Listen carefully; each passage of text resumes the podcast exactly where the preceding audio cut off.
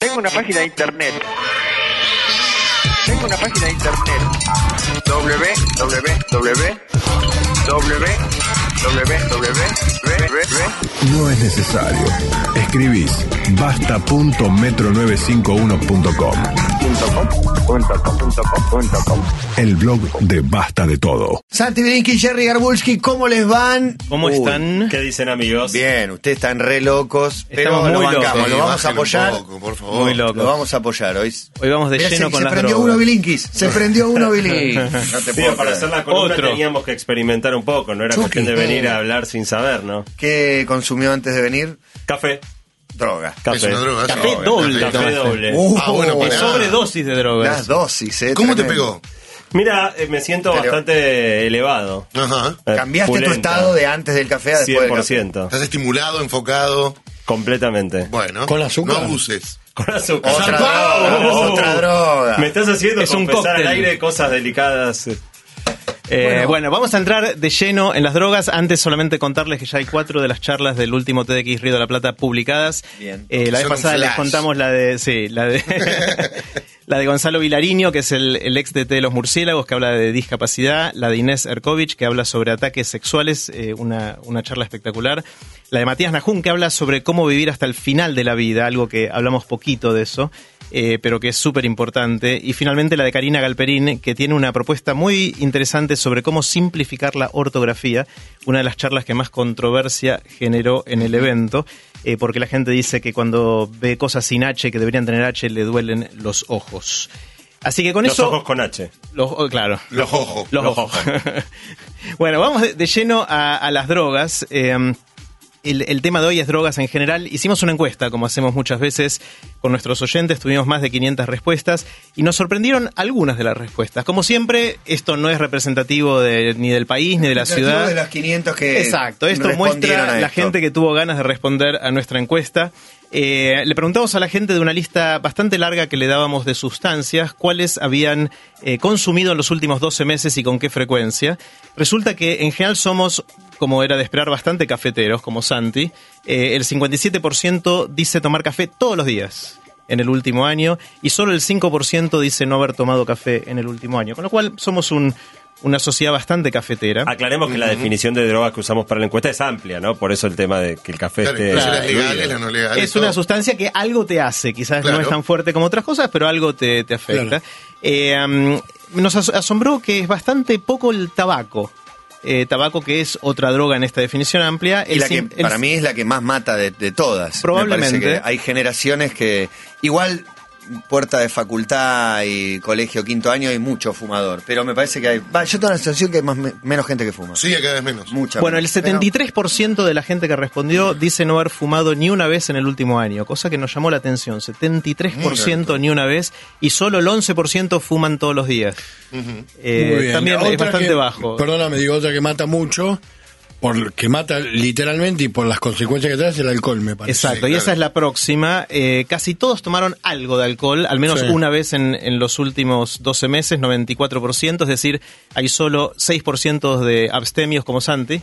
Vos sos uno de ellos, ¿no, Santi? Me están mandando al frente. No, porque está bien. es, Pero bueno, no- es orgullo, es el ¿Eh? orgullo o no. No sé si es una No virtud. sé si me, no sé si me enorgullezco. no, una copa de vino dicen que hace bien a determinadas cosas, Lo que, lo y que sí demás. me ha traído problemas, ¿eh? Porque hay veces donde te convidan alcohol y decir que Es no a la gente la ofende bastante. ¿Y por qué no tomas alcohol, Santi? ¿Qué sé yo? No me, nunca, me, nunca me gustó. No te gustó. prefiero Probaste y no te una gustó. torta de chocolate. No, he probado muchas Torta veces. borracha, diferentes be- bombón de bebidas. licor y demás. Por el sabor ni a palos. O sea, en todo caso me bancaría el sabor si es que quiero un poquito de alegría.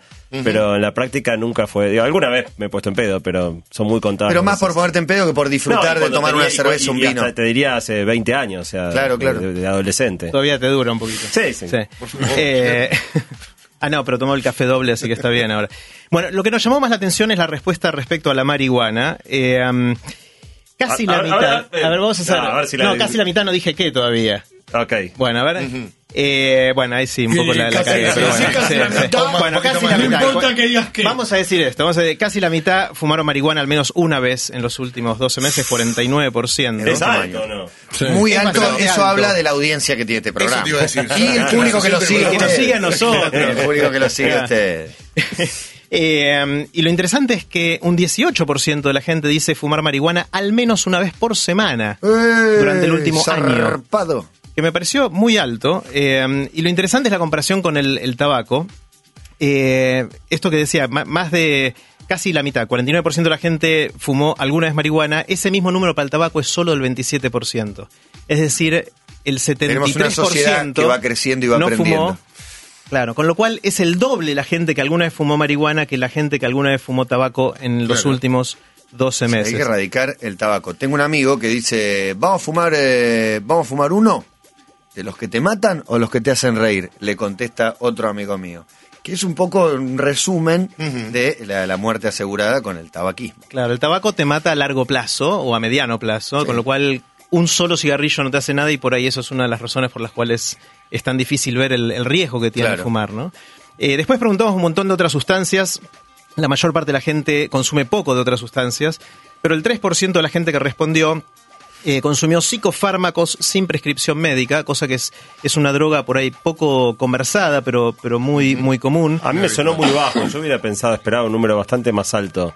No sé si es porque estuvo mal preguntado esto de la sin, sin la prescripción. Y hago una pregunta que es imposible de saber, pero digo, eh, a ver, más allá de esta encuesta, me parece que hay, hay que hay drogas que están más bien vistas confesar que otras. Sí. Claro. Uno en una mesa puede decirse, cada tanto me fumo un porro, no sé si confesás, me, cada tanto me tomo una pastela para dormir, o cada No, tanto... sí. Son casi como los runners. Sin el ribo no puedo dormir. Sí, Y- sí, Bueno, sí, mucho. hay Y mucha mucha gente- gente, mucha por gente, ejemplo, sí. la gente confiesa abiertamente que toma No, no, no, me parece que no. Y antes el, antes el porro no, y el alcohol estaba bien visto. Como una señorona podría decir, ay, mi hijo se recibió y se emborracharon, pero no diría, se, se recibió y estaban todos drogándose en una fiesta, Claro. por ejemplo, y hay que, habría que ver cuál es el riesgo. Bueno, totalmente. El, solo el 6% de la gente que respondió dice tener una adicción.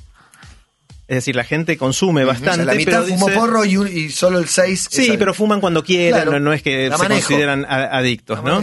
si miramos a la historia de, de la humanidad, prácticamente todas las sociedades han ingerido sustancias de algún tipo y por distintos objetivos, a veces para lidiar con el dolor.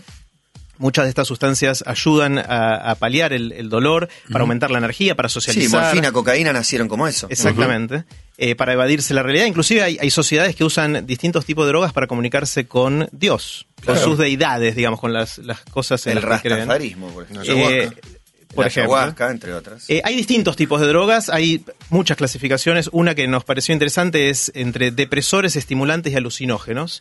Depresores son las que te bajan la actividad del sistema nervioso, eh, produciendo sensaciones de calma y bienestar, por ejemplo, en general, alcohol, eh, tranquilizantes, marihuana. Están los estimulantes que te intensifican la actividad a veces cerebral o a veces la energía corporal, eh, como el chocolate, por ejemplo, que te produce algo, algo de eso, la cocaína, la, eh, las anfetaminas, por es muy ejemplo. loco igual meter en la misma bolsa el chocolate, anfetaminas, cocaína. No, pero fíjate ¿A los quién quiere? Dale Siendo tan azúcar a un lo chico, fíjate la energía El que tiene azúcar, repente. el azúcar genera, genera eso. Y los alucinógenos causan, obviamente, alteraciones profundas en la percepción de la realidad, como el LSD o los, los hongos mágicos. Bueno, básicamente para entender. Hongo mágico. Magic Mushroom. Tan re loco. Honguito. Magic mushroom. Pie atleta. Eh, hablando un poquito de cómo funciona todo esto. O sea, en nuestro cerebro las neuronas se comunican entre sí. Se comunican de dos maneras.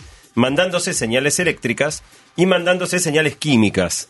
Las señales químicas básicamente las hacen unas sustancias que se llaman neurotransmisores, que una neurona las suelta y otra que está pegadita, que está cerquita, la recibe. Uno de los neurotransmisores más famosos, seguro lo habrán escuchado nombrar, es la dopamina. La dopamina juega un rol clave en muchas funciones del cerebro, pero en particular en una que es el sistema de recompensas del cerebro. El sistema de recompensas es esa parte del cerebro que hace que nos sintamos bien cuando hacemos algo que nuestro cerebro cree que está bueno para nosotros. En definitiva, no se acuerdan, alguna vez hablamos de si la- el azúcar nos gusta porque es dulce o es dulce porque nos hace bien, digamos.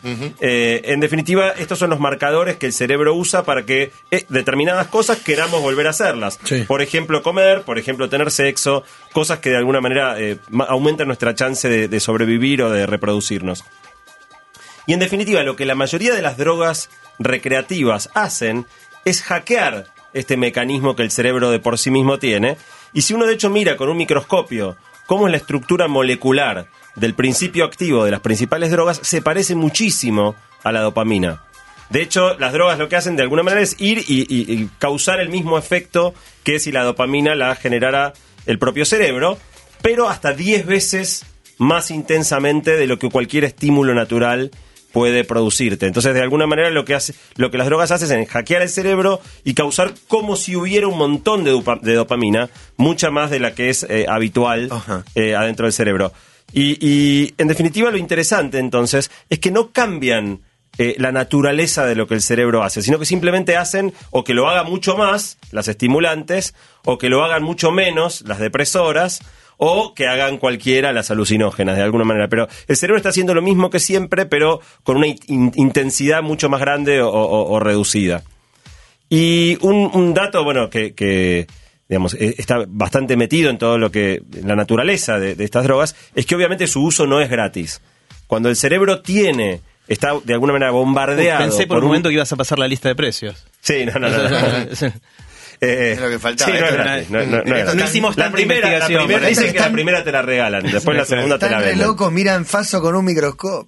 bueno, mirá con el microscopio. A propósito, salió el libro eh, de Mariano Sigman, que se llama Sí. Viaje por la Mente o Experiencia por la Mente, y tiene un capítulo dedicado también a la, a la marihuana Bueno, y a eso los es un tema que Mariano ha estudiado mucho. Sí, sí, pero de verdad, y a, a- a qué, qué toca, qué neuronas, qué es lo que sucede químicamente en nuestro cerebro, que nos está contando. Bueno, en definitiva, digamos, un dato importante es que cuando vos bombardeás al cerebro con tanta dopamina, el cerebro empieza, o estas cosas que se parecen mucho a la dopamina, el cerebro empieza a hacer dos cosas. Una es que produce menos dopamina propia, Sí. porque ya hay mucha dando vueltas. Y la dopamina es importante producida para el cerebro, es lo que de alguna manera te genera la sensación de placer natural, no inducida por las drogas. Y también eh, se achica la cantidad de receptores para, para no eh, tomar tanta dopamina que anda dando vueltas. Y Entonces, ahí está, entonces estaría la, la adicción estaría ahí. Como vos no la, tu cerebro no la genera, la tengo que salir a buscar una y otra vez afuera. Claro, en definitiva lo que te termina pasando es que si vos usás con mucha regularidad eh, estimulantes, en algún momento el cerebro ya por sí solo no... La naturaleza, la- los estímulos naturales Lo no le alcanzan... a que lo generás de otro lado. Exactamente, entonces lo que termina pasando es que te cuesta mucho experimentar placer sin la ayuda Claro. de, de sustancias y es más, como hay un acostumbramiento en general también sin cantidad cada vez más alta Claro. de, de sustancias.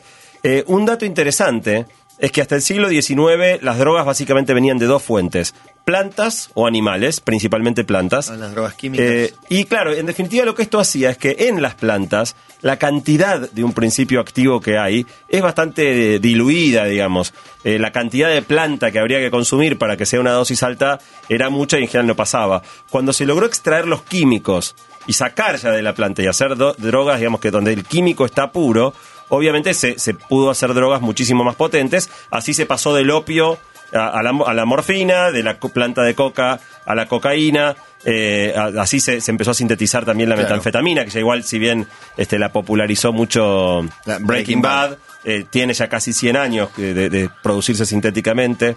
Eh, y en definitiva, esto es lo que introdujo el, uso de drogas como un posible problema de, salud pública. Porque hasta acá, digamos, con una plantita era difícil hacerte un daño grande, aunque obviamente hay plantas venenosas, te pueden matar, ¿no? Pero, eh, pero el, problema grande empezó con, las drogas sintéticas. La Organización Mundial de la Salud marca todos los riesgos que hay de- del consumo de drogas. Una estadística que nos impactó bastante con Jerry es, si vos tomás una persona que usa drogas inyectables, ¿no? que es un tipo particular de drogas, pero si vos tomás una persona que usa drogas inyectables, tiene 15 veces más probabilidad de morir que una persona de la misma edad que no usa drogas inyectables. Sí, sí. Eh, en parte por el efecto de la droga misma, en, en parte por el- el- la, la mayor probabilidad de contagio de enfermedades como HIV o hepatitis C, que se, se contagian este, por, por compartir jeringas. Eh, en definitiva, la OMS busca eh, de algún modo perseguir el uso de drogas, viéndolo como, como una enfermedad que además requiere atención continua y de largo plazo. Hablábamos muy al principio de cuál es la droga más peligrosa, lo, lo tocamos un poco por arriba un grupo de especialistas británico se propuso clasificar todas las drogas recreativas en función de su peligrosidad, dividiendo, la, peligro- pe- pa- dividiendo la peligrosidad en dos. La peligrosidad para el pro- la propia persona que la consume y la peligrosidad que esa persona, habiendo En consumido, terceros. representa para los demás. La peligrosidad está medida en me muero si consumo eh, o la posibilidad de la muerte. No sé exactamente cómo, cómo porque la... puede ser o, o- o no el nivel de adicción, no está No, video. no- no es un tema de adicción, es cuán peligroso sos vos para vos mismo o para perfecto, terceros. sí. ¿Cuál creen ustedes que es la droga más peligrosa de todas? Depende. Para vos mismo. Ay, me mata después de No, ser- el La, alcohol- la- la el más de alcohol todas. para De- los dos lados. Después, después lo partimos. No, me Primero, parece que hay otras, general. otras drogas que te deben alterar por ahí tanto más que el alcohol, pero que son más raras. De, por de- ejemplo, El eh, tabaco. el tabaco. Estoy contigo. La más peligrosa de todas es el alcohol. Y lo, y el lo loco... vos mata gente. El Bueno, alcoholizado claro. mata por o- violento, o- o- por o se manejar mata borracho. o mata a otro, Sí. digamos, el, el grado de peligrosidad es eh, combinado de las dos cosas, es por lejos, el- pero por lejos, ¿eh?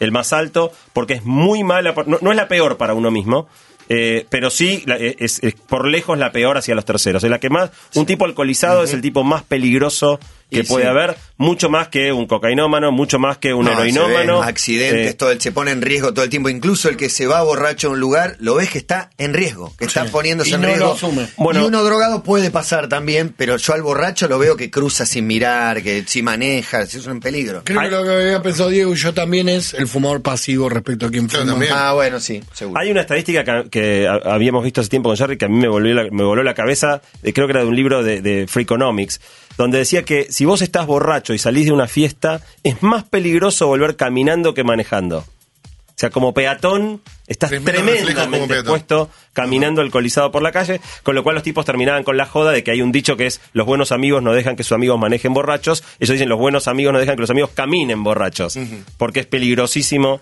caminar borrachos. Eh, bueno, no, decía lo más loco es que el- la droga más peligrosa de todas es también la más aceptada socialmente. Y es legal, Claro. claro. Legal- completamente se legal. vende en todos lados eh, a cualquier hora del día. a cualquier hora del día se consume con, con orgullo, se brinda y sin embargo es la droga más peligrosa Yo de me todas. y se dice salud en el momento de Claro, y venta. al, Es al punto tal que Santi tuvo que explicar por qué no toma. O sea, es el, es Sí, el- no, me, 24% me que pareció sí, una claro. rareza que no hayas tomado nunca, realmente. Hoy por hoy va una va, va mí al, su- al, al chino a la vuelta de tu casa y compra un cartón de vino con toda la galletita y todo. ¿Se Sí, lo venden? yo creo que sí. Yo creo que sí. Yo creo que sí. Bueno, en, en peligrosidad le siguen la heroína y el crack, que son las más peligrosas para uno mismo, aunque son bastante menos peligrosas para otro, pues si estás dado vuelta en el piso, difícil que, que jodas mucho a otros. La cuarta es la metanfetamina, que también es tremenda para uno mismo, muy poco peligrosa para otros. El tabaco y el porro aparecen en la mitad de la tabla, son eh, el tabaco más peligroso que la marihuana para uno mismo, pero menos peligroso para terceros. Eh, y lo más loco eh, es que las menos peligrosas son las alucinógenas. Éxtasis, LSD y hongos, por lo ¿Por menos en este por las estudio. cantidades, porque son las que creo que no salís de tu casa. Me parece que son las que más te alteran los sentidos. Pero, Pero, te quedas tirado mirando. ¿El opio no aparece ahí como peligrosa para uno mismo? No, no, no está en la clasificación el opio, no aparece el opio. ¿O la Heroína es una opiácea. Claro. Claro. La, opio la- la heroína es la segunda más peligrosa. Claro, por eso. La heroína es la segunda más peligrosa. Queremos preguntarnos entonces qué hacer con todo esto. Si uno piensa en una sociedad, en un país, ¿qué hacemos? ¿Lo hacemos legal? ¿Lo hacemos que sea ilegal? ¿Lo perseguimos? ¿Lo regulamos? ¿Cu- ¿Cuál es la, la solución? Eh, y les vamos a contar algunas historias. Primero, lo que dijo la gente en la encuesta. Le preguntamos a la Sí, gente, ¿a vos te ¿qué parece que esta lista de cosas tiene que ser legal o ilegal? Eh, obviamente pusimos el café ahí para ver qué daba y, y prá- prácticamente todos dicen que obviamente el, el café tiene que ser legal, pero hay un 18% de la gente que dice que el café solo debería venderse a mayores de edad. Cosa que nos llamó la atención, porque no me imagino a dos chicos eh, juntándose, che, nos damos con café, o sea, no, no, no pasa No, eso. se toman un café que- Se toma un café, pero tampoco, no sé, no me pareció tan grave. Quizás Claro. estoy negándolo, pero... Perdón, pero digo, la respuesta para mí te la tiene que dar el concepto de que la más peligrosa de todas es legal.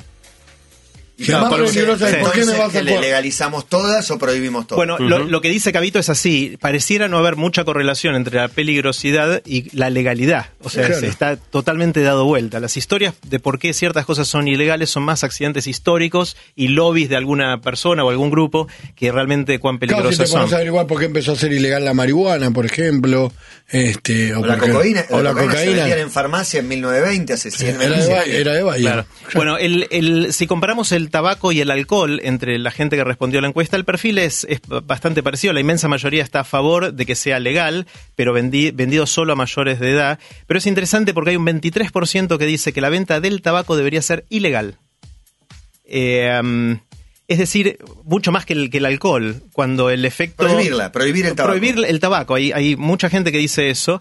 Eh, pareciera que hay más conciencia social sobre el- los problemas del tabaco que del alcohol. Seguro. Claro, que en el paquete de cigarrillos te ponen la foto del tipo con el cáncer de garganta, de la botella- pero en la botella de alcohol no, No te pone consuma eso. con moderación, dice. Claro, es mucho más, más tibio, más suave el, el- Sí, la, la pero un caramelo podría ponerte, ojo, que vos podés tener diabetes y las consecuencias que te Es trae. que- En cada una de las cosas que con exceso te trae un problema, podría haber una leyenda. Obviamente con el tabaco hay una condena más socialmente Apuntan aceptada. a eso, las grandes compañías de gaseosa de acá a unos años van a tener que poner en su etiqueta lo perjudicial que es el consumo de tanto, de tanto- el consumo de tanta azúcar. Bueno, acá en Twitter hay uno que dice que es adicto a la Coca-Cola Light.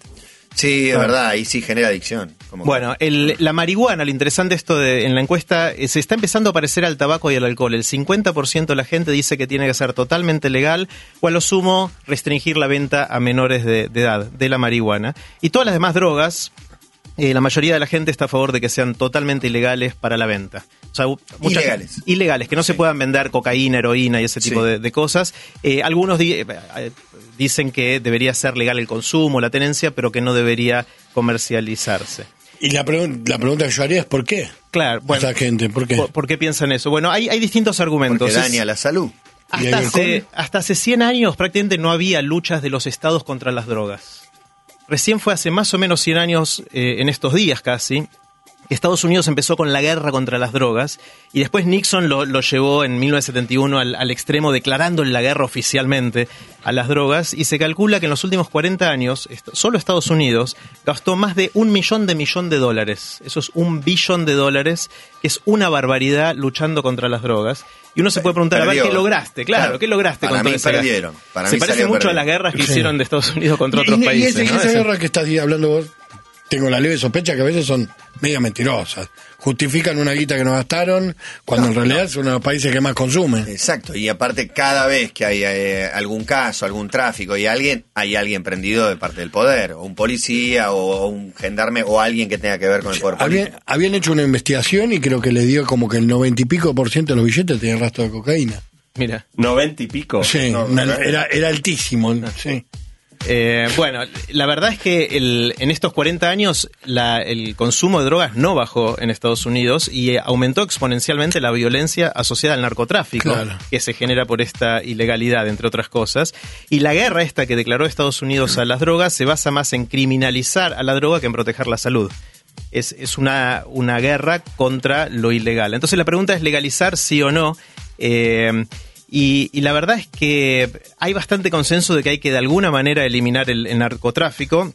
La pregunta es si es con una guerra armada o si es a través de la, la legalización. La gente que está a favor de legalizar eh, dicen que mm, eh, si uno regula la mayoría de las drogas que hoy son ilegales, disminuiría drásticamente la violencia y la corrupción por el narcotráfico, eh, junto con tener drogas adulteradas, que es otro gran problema del narcotráfico, porque no hay nadie que te certifique. Como cuando Claro. vas a comprar un remedio, hay una institucionalidad que te dice este remedio cumplió con cierto proceso Claro. y tiene ciertas O el garantías. caso Uruguay, donde supuestamente el Estado es responsable y la produce y tiene ciertas garantías de que no está. Hay un sello de calidad de alguna manera en de todas eso. maneras, lo único que se produciría legalmente es marihuana, no otras drogas. Por ahora, por ahora es- eso es un hacia cuarto dónde de va. caballito haciendo drogas sintéticas para la Sí, venta claro. legal. Sí. No creo que. Ahora, ahora les vamos a contar algunos casos de países que fueron un poquito más allá. Eh, la otra razón por la cual hay gente que está a favor es dice recaudemos impuestos. O sea, si la legalizamos y vendemos, podemos recaudar impuestos y con eso ayudar a que la gente se cure de las adicciones. Decíamos que hay argumentos en contra y a favor de, de legalizar o distintos grados de, de legalización. Pero para poder decidir qué es mejor, estaría bueno entender un poquito más qué es esto de las adicciones. Y hay una charla TED que nos gustó mucho con Santi, que queremos contarles eh, una mirada bastante distinta a la que por lo menos nosotros estamos acostumbrados respecto a la dependencia de las drogas. Este es un señor que se llama Johan Hari. Pueden ver su charla en core.to barra columna. Eh, el título de la charla es Todo lo que usted piensa que sabe sobre la adicción está equivocado. Y él argumenta lo siguiente, él dice así, la visión tradicional de por qué nos hacemos adictos son los ganchos químicos que comentaba Santi al principio. Es decir, tenemos esta droga que reemplaza la dopamina, que sube los niveles y después el cuerpo pide más, más y más. Eh, él lo que argumenta es que las conclusiones de que los ganchos químicos que habíamos descrito antes son la base de, la- de las adicciones eh, fueron experimentos hechos con ratas. Eh, durante mucho tiempo hicieron experimentos con ratas, esencialmente agarraban una rata en una jaula le ponían dos tachitos con agua, una era agua pura y el otro era agua con algún tipo de droga. Y lo que uno ve es que la rata empieza a tomar el agua con droga, Y la toma, toma, toma, toma, hasta que muere de sobredosis. Ah, sí. Claro, o sea, no para, o sea, tenés la cantidad que quieras y la- las ratas terminaban muriendo y ni tocaba el, el agua, el agua pura. Entonces, la conclusión de eso es, la adicción funciona así, cada vez más, más, más y cada vez necesitas más hasta que el cuerpo explota. Bueno, resulta que eh, hay otro investigador en los años 70 que se llama Alexander de apellido que dijo quizás es el, el problema es que el experimento con las ratas está mal hecho, que el problema es que la jaula está vacía. Entonces decidió hacer un experimento un poquito distinto, en el cual en lugar de hacer una jaula chiquita y vacía, le ponía como un parque de diversiones para ratas. Ponía jaulas que están espectaculares, con mucho queso, con pelotas de colores, con túneles, con un montón de ratas amigas que pudieran tener sexo todas las veces que quisieran. Eh, y no se ponía- le paraba el pito a la rata. Y ponían los mismos dos tachitos con agua, uno con agua puro y otro con agua con, con mucha droga. Y resulta que en ese caso, cuando está el parque de las diversiones, las ratas terminan tomando el agua pura. Con lo cual, ahí empezó diciendo, ah, quizás no era exactamente como pensamos y quizás es algo de la socialización de la rata eh, o la soledad cuando no tiene esa socialización que la lleva a, a consumir A la llenar droga. ese vacío Exactamente. existencial. Entonces dijeron, bueno, acá, ¿cómo podemos rata. hacer experimentos con personas? Entonces, eh, pensaron, pensaron y no se Gran les ocurría hermano. cómo hacer experimentos con personas porque los comités de ética no iban a dejar. Gran hermano lo, lo hicieron una vez, terminaron cabeceando una pared. Bueno, pero se dieron cuenta que, que hay dos experimentos naturales con personas que suceden no por diseño, sino porque suceden. Uno son pacientes, pacientes en hospitales que tienen tratamientos con drogas para el dolor. Eh, muchas veces eh, se usan distintos tipos de, de drogas, como la morfina u otras drogas, y uno esperaría que los, los pacientes que están quizás un mes hospitalizados con mucha de esta droga, cuando salgan sean adictos. Si uno tiene la hipótesis de que la adicción viene por el uso repetido que después no ¿Y puedes sacarte. Y resulta que no. Si vos te fuiste a operar por algo y tu- tuviste mucho dolor Antes y te pasaba dieron... mucho, en muchas historias de, no sé, de hace 40, 50 años, quedan adictos a la morfina tras un tratamiento y demás. Sí, no pasa no, más. no pasa más eso. Eh, no sé si habrá sido que era mala calidad de morfina Claro, o qué, puede ser. pero ahora eh, prácticamente no se reportan casos de pacientes que después de tratamientos para el dolor con drogas hayan quedado adictos a esas drogas después de salir del No, tratamiento. quedan adictos siempre, si el dolor persiste y las operaciones. Pero entonces no es adicto No a la droga claro, porque no necesita- necesitas, por el dolor. El otro experimento, entre comillas, natural que se dio fue la guerra de Vietnam. Resulta que en la guerra de Vietnam, eh, más o menos el 20% de los soldados se drogaban con heroína, obviamente de los soldados de, de Estados Unidos, y durante la guerra estaban muy preocupados en Estados Unidos porque creían que cuando esos soldados iban a volver después de la guerra iban a ser adictos, y resulta que el 95% de esos soldados que consumieron heroína durante la guerra, regresaron eh, a Estados Unidos y no necesitaron tratamiento para dejar de consumirla. Eh, entonces quizás la adicción se parece mucho más a una necesidad de conexión que a una base química. Esta es otra hipótesis. Obviamente las dos hipótesis todavía hace falta testearlas, pero es una hipótesis distinta y creemos que innovadora respecto a, qué es lo que está detrás de, algunas eh, adicciones. El tema es que si no tenemos esa socialización, terminamos, po- podemos hacernos adictos a distintas cosas, juegos de azar, pornografía o algún tipo de droga. Y la pregunta entonces es, eh, ¿qué pueden hacer los países en, en estos distintos casos? ¿no? Más allá de cuál sea la razón fundamental de la adicción, Resulta que algunos países están tendiendo a legalizar un poco más. Eh, hay ejemplos bastante cercanos, obviamente en, la Argentina, en el 2009 la Corte, la Corte Suprema de Justicia despenalizó parcialmente el consumo de marihuana, eh, lo limita al ámbito privado y siempre y cuando no participen menores de edad. Eh, y todo esto está basado en el artículo 19 de la Constitución Nacional que dice esencialmente las acciones privadas de los hombres que de ningún modo afecten al orden y a la moral pública ni perjudican a un tercero, están solo reservadas a Dios y exentas de la autoridad de los magistrados. O sea, en tu casa vale. Es, eso es lo que hizo la, la Corte Suprema de Justicia en Dios el se 2009. puede calentar, pero la justicia Claro. no se puede meter. Bueno, Claro. Uruguay fue mucho más allá. Como mencionamos antes, en Uruguay hay todo un sistema por el cual el mismo Estado eh, te asegura la calidad de lo que te está vendiendo. Tiene terrenos, en marihuana. planta, cosecha y vende. Bueno, todavía es un poco temprano para evaluar qué tal le fue, digamos, para decir lo Porque de también Uruguay el funcionó o no administrativo funcionó. hay, que, hay que evaluar, porque hay que ver quién se anota, saca un carnet, eh, qué cantidades, no sé, habría que pensar en algunos años. Que, Claro, hay, hay que ver dentro de unos años si esto ayudó a que menos gente se adicta y que la gente pueda disfrutar recreativamente de que de desaparezca el mercado negro con muertes, asesinatos, secuestros. y En demás. Estados Unidos, cuando la, la droga, la marihuana es legal por un tema, si tenés algún certificado médico, eh, todo el mundo está consiguiendo certificado médico trucho Sí. y hacen toda la vista gorda. No de sé hecho, si todo el mundo. el- Santi, Gente vos me contabas que el- en, en algunos lugares de California, en la playa, hay puestitos que te venden marihuana y hay un doctor al lado que te la receta antes de vendértela. En Ve- Venice Beach, en, en Los. Ángeles, En Venice Beach. tienen un- unos locales Caro, que dicen caro marihuana eso. medicinal, un señor con un delantal blanco que es médico. Es una cámara Vos oculta vas y le para decís, doctor, no, no, no, no, digo, yo lo vi, con- lo vi hace poco, estuve, le decís, doctor, me duele acá, le mostrás el, el tobillo. Le decís, bueno, de lo que usted necesita es marihuana, te hace la receta en el momento y te la vende.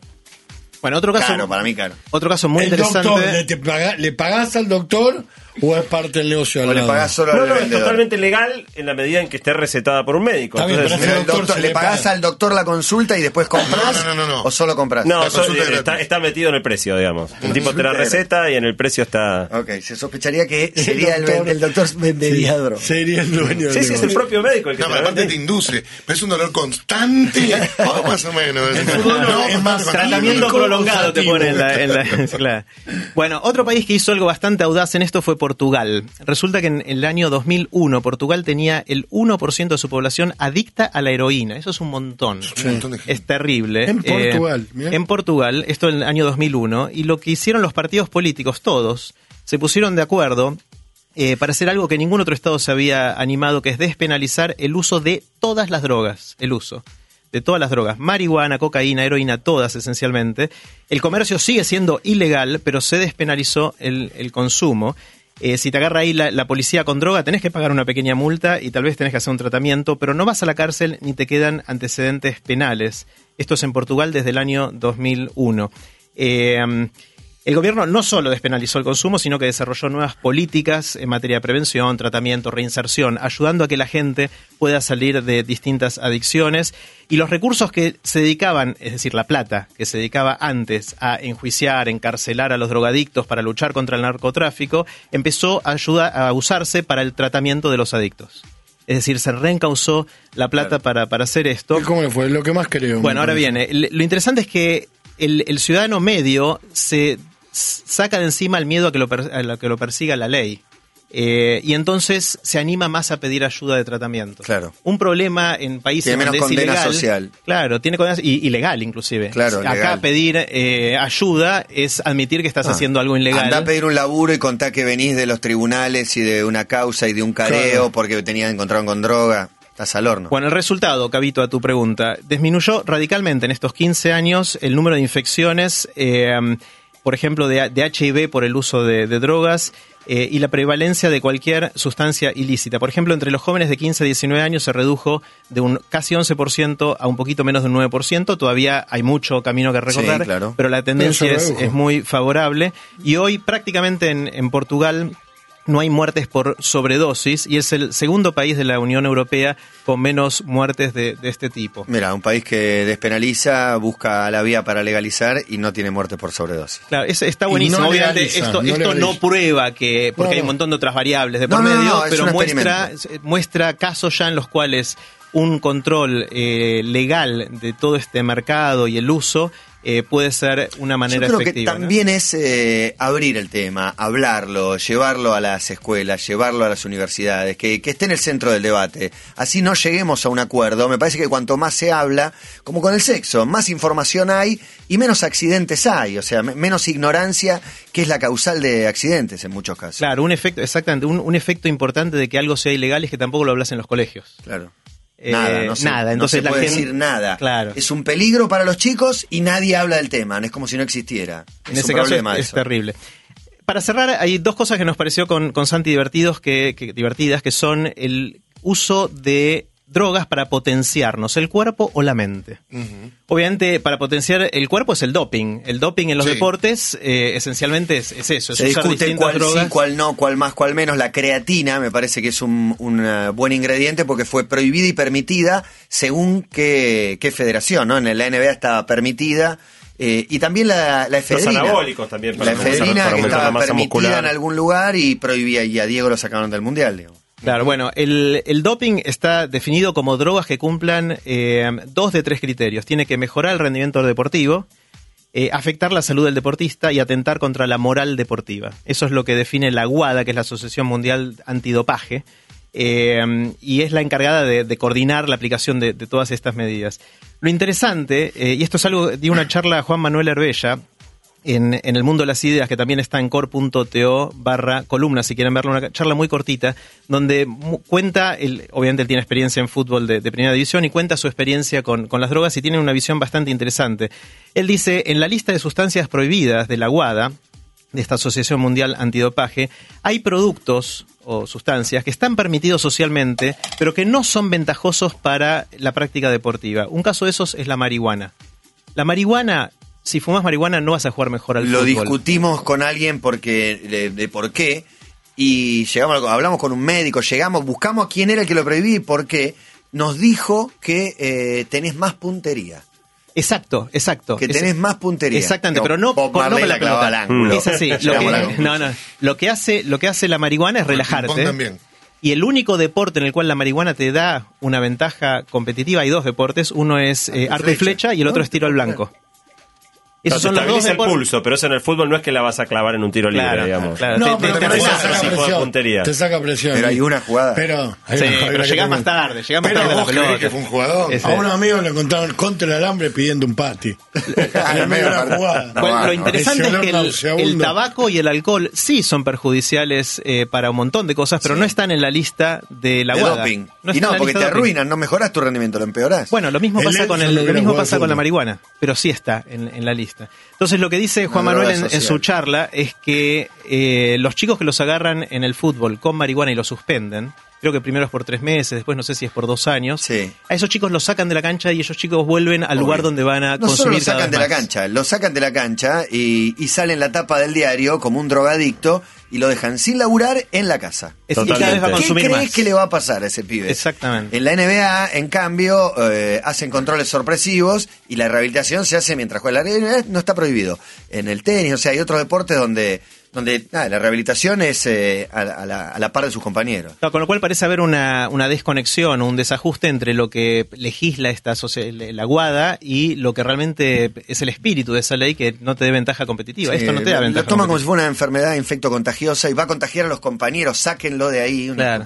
El, el que tendría que tratar de evitar estas cosas es el director técnico, el líder del equipo, es el que Sí. tiene que decirle, che, no fumes porque vas a jugar peor y no te voy a poner. Son veintipico compañeros, difícil advertir, aunque alguna señal puede tener un técnico. Las otras drogas interesantes son los potenciadores cognitivos, es decir, que te hacen pensar mejor. Hay drogas que te Uh, ayudan a pensar. ¿Vieron? Bueno, ¿vieron la la película, película? de, Bra- de Bradley Cooper, Sí. eh, que es del 2011, él toma una pastilla en esta película, que es medio Sí. ciencia ficción, y lo convierte en un genio. El tipo era medio un fracasado y se transforma en un genio que puede casi ver el futuro de alguna manera. Sí, pero sobre todo tiene una velocidad para eh, Y para pensar. solucionar y pensar todo. Totalmente. La pregunta sí es ciencia ficción y, y la respuesta es que ya hay algunos potenciadores cognitivos, como se llaman estas drogas. Eh, en inglés son smart drugs, como drogas inteligentes. Eh, y hay todo un debate alrededor de esto. Por ahora son legales, no hay mucha legislación alrededor de esto. Eh, hay una que es la más conocida que te ayuda a mejorar la atención, aumentar la memoria y la capacidad de aprendizaje. Eh, el nombre genérico es Mondafinilio, eh, que se usaba en principio para los trastornos de sueño y que se dieron cuenta que tenía estos poderes también. No se sabe, el problema es que no se sabe si tiene efectos de largo plazo, efectos negativos de, largo plazo. Parece que de corto plazo no hace nada, pero el problema es que pasa si tomas esto mucho con tu salud a largo plazo y no vamos a saber por bastante tiempo, por razones obvias. Va, va a pasar un tiempo hasta que lo sepamos. Pero imagínense si ustedes pudieran tomar una pastilla que te dicen no tiene ningún efecto colateral y con eso podés leer más rápido, aprender Estás más, más lúcido, estás más, más lúcido, todo. Podés- Más estaría buenísimo si no tuviera Sí. efectos secundarios, pero todavía no se sabe y por eso es bastante peligroso. Hay gente más moralista que dice, no, ¿sabes qué? Podemos usar otros potenciadores, el ejercicio, la educación, etcétera, pero si tomamos una sustancia estamos pasando un límite. Y de hecho, esta gente que probablemente diría que después de un examen en la facultad deberían hacer también control antidoping. Eh, porque si tomaste alguna de estas cosas tenés alguna ventaja competitiva injusta. Con lo cual, estas drogas a futuro vamos a ver qué, qué pasa, eh, si nos ayudan o no y, y cómo podemos hacer para que la parte mala de esto desaparezca y las partes buenas, recreativas o de potenciarnos puedan eh, potenciarse a futuro. Continuar con lo bueno y cambiar lo malo. Parece ser casi la plataforma electoral de todos los candidatos. Acá nos pone Edu Montini el cartel en Venice Beach. Aquí se ofrece 40 dólares. Caro. Va, no sé para cuánto mí. sale acá. Pero es su única consulta. Y el hacker me dice, The Green Doctors, son unos atorrantes, Medical Marijuana Evaluation. ¿Qué es? Marijuana No, no, los Evaluation. carteles son surrealistas, Sí. eh, son ¿Qué increíbles. Evaluás la marihuana, ¿no? The Green Doctor, eh, bueno, 40 dólares cuesta la consulta. Y pregunta el hacker con Tino, ¿y dónde la compra el doctor? ¿A quién se la compra el doctor que la vende? ¿O la produce? ¿O qué? Sí. ¿Cómo se No, sabe? eh, para los usos médicos, en, creo que es Colorado y California los lugares donde se puede usar, si no, me, si no Eh, ahora recuerdo mal. 19 Siempre dijeron que Hay más, está- subiendo. sí. Bueno, empezaron estos Ahí, dos y seguramente ahora hay más. Eh, Ahí hay un canal de distribución oficial que llega a esto, pero por eso hace falta la, la prescripción médica, no la receta. Ok, gracias muchachos. Un placer. Un placer. Un placer enorme. Vamos a tomar un van cafecito. Tomar otro Un- cafecito. Una otro- merienda, ¿no? Nucha, agradecemos a Nucha que nos trajo la merienda, que ya se devoraron en el corte los dos, que no podían, no podían parar. Y les quiero decir que si van a Bariloche, ya saben dónde hospedarse en el Apart Hotel Refugio del Lago en San Carlos de Bariloche, que ofrece las mejores vistas del bosque orilla del lago Gutiérrez. Apart Hotel Refugio del Lago, atend- del lago, atendido por sus dueños que te brindan el mejor servicio. Refugiodellago.com o 029 44 46 7655. Nos queda un último participante. Hola, buenas tardes. ¿Quién habla? Hola, ¿qué tal? Habla Mercedes. Mercedes, buenas tardes. ¿Qué tal? Buenas tardes. Cuéntenos, ¿por qué vino ayer a la puerta de la radio a la salida del programa? Fui a decir basta de todo. Cortamos la charla, cerramos la radio, nos vamos. ¿Basta de qué? Por ejemplo, estuve medicada 10 años de mi vida. ¿Por qué? Bueno, porque salí a los 20 años con un paraguas rojo y a repartir chocolates a la calle en pleno sol. ¿Es verdad que en una época veía angelitos? Sí, sí, ¿Y dónde los veía? No conocemos. por la calle Matías, ¿te parece un ángel? tiene una cosa angelical. Cada ¿Qué uno en su... Una cosa angelical que es un póster de un Esto, ángel. esto ¿qué es angelical. No, señor, amarilla. Amarilla. Lo que yo descubría es que yo quería ser cantante y bailarina. A ver, cantanos algo. De No Doubt, Don't Speak. No, no, don't speak. Un, dos, tres, ¡vamos! Don't Don't speak. speak, no what to say. Una que llevamos más o menos. He encontrado la pareja profesional perfecta, Sí. Damián Sound Para System. ¿Qué te gustaría reencarnar, Mercedes? Con nombre, para mí no me joda. Y arranca directamente y le digo, ¿en dónde estoy si fui a ver a Flor de la Vega haciendo temporada este verano? Ajá, Sería la pregunta. sí. ¿Me la vas a contestar o me vas a decir sí? No, no, te la voy a contestar. ¿Y cuándo más o menos? ¿Querés Eh, mandar un mail? Basta de todo.